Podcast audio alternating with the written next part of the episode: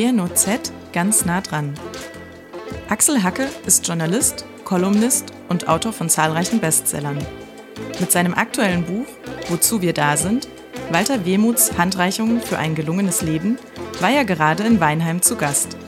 Wir haben ihn vor seinem Auftritt im Café Zentral getroffen und über das gelungene Leben, Political Correctness und die Bedeutung von Humor gesprochen. Und über das neue Buch. Das ist der Monolog eines Mannes, der ähm, zum Geburts-, auf der Geburtstagsfeier einer 80 Jahre alten Freundin eine Rede halten soll über den Begriff das gelungene Leben. Und ähm, äh, der Mann ist von Beruf Nachrufschreiber. Er schreibt seit 30 Jahren äh, in einer Zeitung eine Nachrufseite, die erscheint, jeden Samstag. Die Toten der Woche heißt die.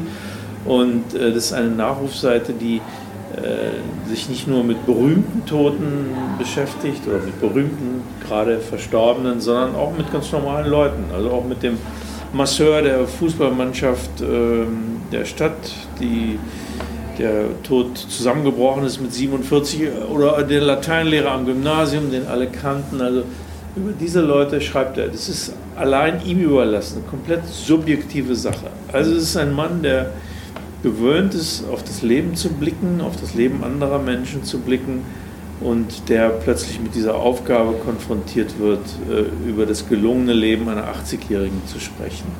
Äh, das ist für ihn eine Herausforderung. Das ganze Buch ist nichts anderes als sein Nachdenken äh, über die Frage, was das sein könnte, ein gelungenes Leben.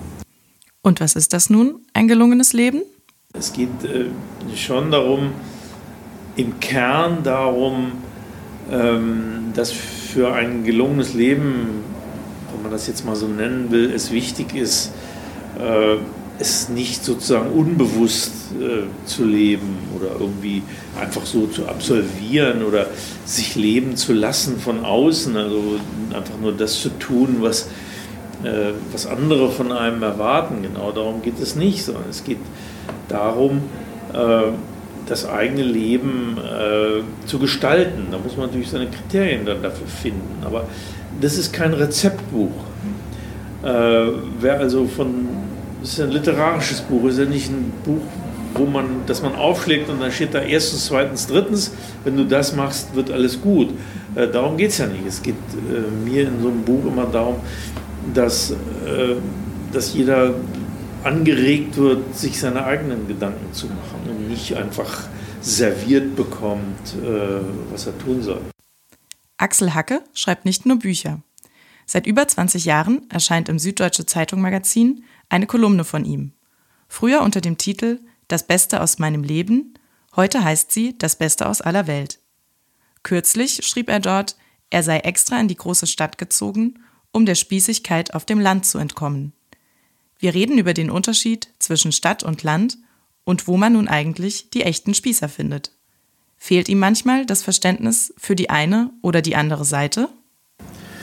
Naja, ähm, ich glaube, ich habe schon eine Menge Verständnis für, für beide Seiten, weil ich beide Seiten kenne. Also ich, ähm, ich, ich, lebe mitten in der Stadt.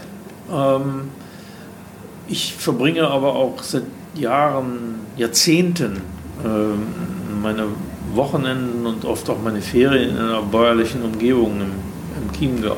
Das heißt, ich, ich, weiß schon, wie die Leute da draußen auch so sind und wie sie ticken und auch aus meiner, aus meiner Kindheit weiß ich das. Ja. Ähm, und, äh, aber ich beobachte natürlich schon so, dass, dass so viele Menschen äh, in der Stadt, äh, da wo, wo ich wohne, wo man tendenziell eher grün wählt, aber so ein städtisches Grün, ja, das ist ja was anderes als auf dem Land, äh, wo man äh, am liebsten Autos irgendwie abschaffen würde und äh, nur noch Fahrrad fahren würde und wo viele Menschen gar keine Vorstellung mehr haben, wie das eigentlich ist auf dem Land. Aber sie haben das Gefühl, sie wissen ganz genau, wie es läuft und wie die Welt zu sein hat. Und das empfinde ich oft als eine, eine großstädtische Spießigkeit, mhm. die mir nicht gefällt. also die mich stört. Sozusagen das besser zu wissen als. Eine Normierung des Lebens nach den eigenen Kategorien. Mhm. Das ist ja Spießigkeit. Mhm. Äh, wenn man sich nicht mehr vorstellen kann, dass Menschen vielleicht eine andere Sicht auf das Leben haben als man selbst. Das ist Spießigkeit und die gibt es heute in der Großstadt meinem Empfinden nach mehr denn je. Mhm. Viele von Hackers Kolumnen behandeln sehr lustige und fantasievolle Fragen. Welche Rolle spielen Humor und Fantasie in der Welt heute? Die spielen die Rolle, die sie immer gespielt haben. Humor ist, äh, ist ja nicht äh, meinem, meinem Verständnis nach äh, Schenkelklopfen und brüllendes Lachen, sondern Humor ist eigentlich auch etwas Leises, etwas Ruhiges. Ist eine bestimmte Sicht auf das Leben.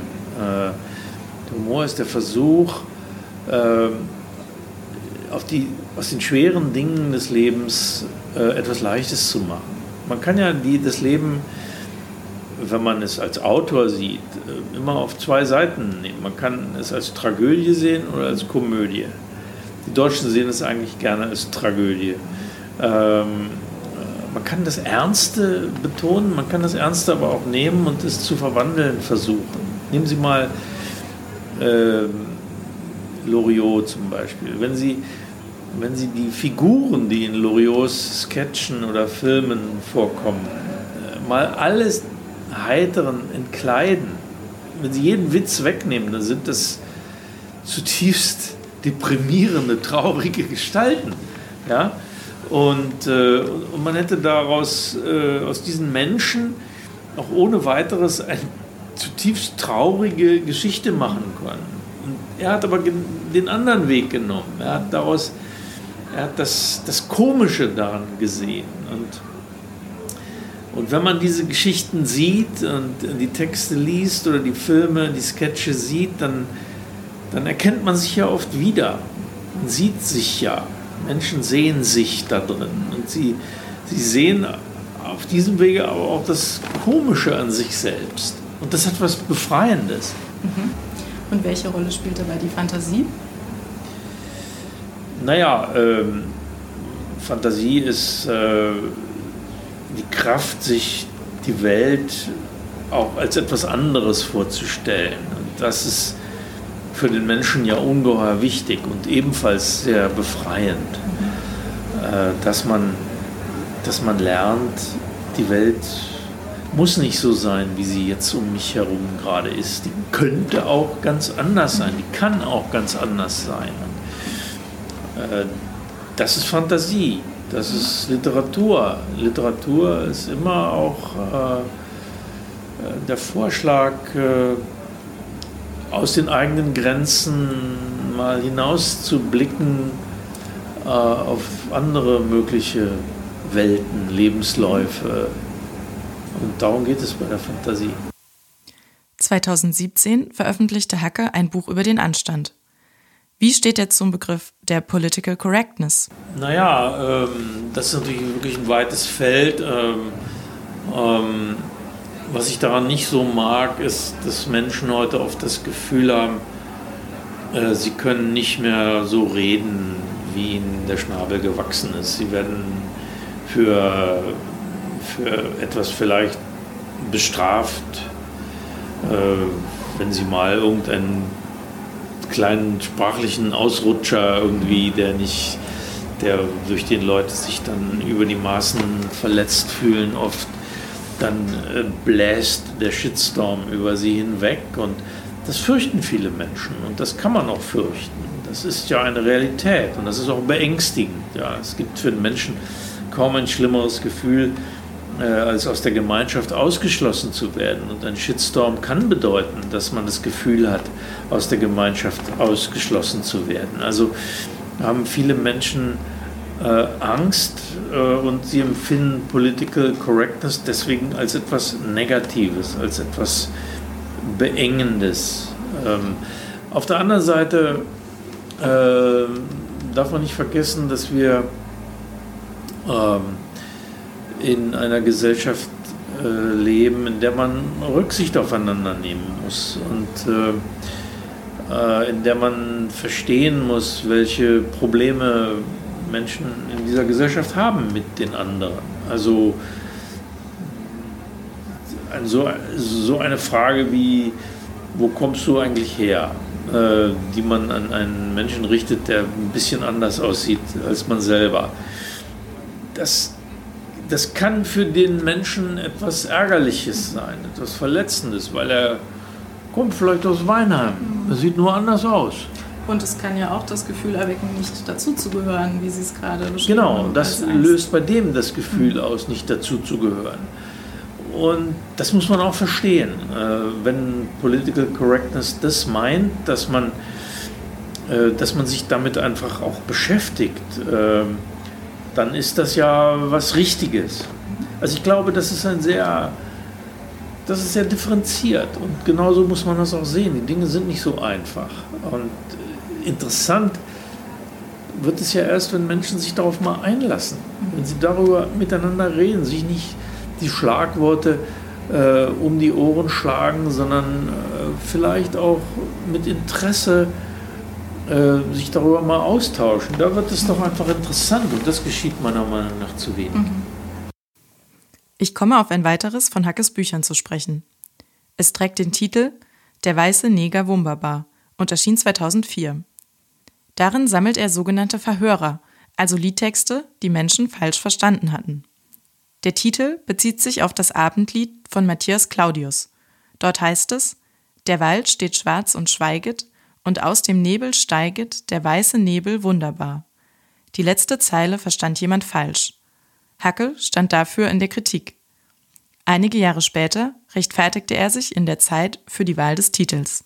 Ich habe es erklärt, weil der weiße Neger wunderbar ist ja nicht äh, die äh, die Charakterisierung oder Bezeichnung eines lebenden Menschen. Das ist eine Figur, die, die aus einem Missverständnis, aus einem Verhörer entstanden ist. Und darum geht es. Ich, äh, mir ist vollkommen bewusst, dass, dass äh, wenn man einen Menschen als Neger bezeichnet, dass es eine, eine Beleidigung, eine rassistische Diskriminierung ist. Das würde mir im Leben nicht einfallen. Das halte ich für verheerend. Würde ihr den Titel heute noch einmal so wählen? das würde ich heute vor dem Hintergrund der gesellschaftlichen Entwicklung und des tatsächlich blühenden Rassismus äh, in der Gesellschaft, der, des sich politisch organisierenden Rassismus äh, und eines neuen Faschismus in der Gesellschaft, würde ich das äh, heute anders machen, glaube ich. Mhm. Ähm, denn ich glaube nach wie vor nicht, dass mein Buch irgendwelchen Rassisten irgendwie Vorschub leistet. Ich würde mich nur vielleicht nicht wohlfühlen damit. Mhm. Ich habe äh, damals durchaus auch erlebt, äh, was man einen Shitstorm nennen kann. Ich, kann, ich weiß, wie man sich da fühlt. Und ähm, dass Leute, die mein Buch überhaupt nicht gelesen hatten und äh, überhaupt nicht wussten, äh, worum es da geht, mich als Nazi und äh, Rassisten beschimpft haben, äh, das, äh, das macht einen dann, also es ist dann leicht, dass man dann vielleicht auch ein bisschen trotzig wird mhm. und dann sagt, ist was, brauchen wir nicht mehr zu reden. Ja? Ähm, und das halte ich aus dieser Erfahrung auch eben einfach für falsch. Mhm. Hacke erntete aber durchaus auch sehr überlegte Kritik, etwa vom Afrikanischen Dachverband Norddeutschland, der extra betonte, es gehe nicht darum, Hacke eine explizit rassistische Haltung zu unterstellen. Vielmehr wolle man dafür sensibilisieren, wie verletzend und diskriminierend solche Rassismen, auch wenn sie nicht so gemeint waren, für schwarze Menschen seien, die nach wie vor mit Alltagsrassismus konfrontiert sind. Haben solche Stellungnahmen Hacke zum Nachdenken angeregt? Äh, bin da absolut äh, offen für sowas. Aber ich finde ach, gleichzeitig auch, es wäre ganz schön, wenn man äh, mal äh, das, den Ball da ein bisschen flacher halten würde und sich äh, auseinandersetzen würde mit den tatsächlichen äh, Rassisten. Und vielleicht kann man seinen Kampf auch darauf konzentrieren und nicht auf Leute wie mich. Wobei Natürlich gibt es einen, einen Alltagsrassismus und natürlich äh, muss man sich damit auch auseinandersetzen. Ist doch ganz klar. Das war unser Gespräch mit Axel Hacke, Autor, Journalist und Kolumnist, der kürzlich in Weinheim zu Gast war. Und das war der Podcast der Weinheimer Nachrichten und Odenwälder Zeitung ganz nah dran. Thank you.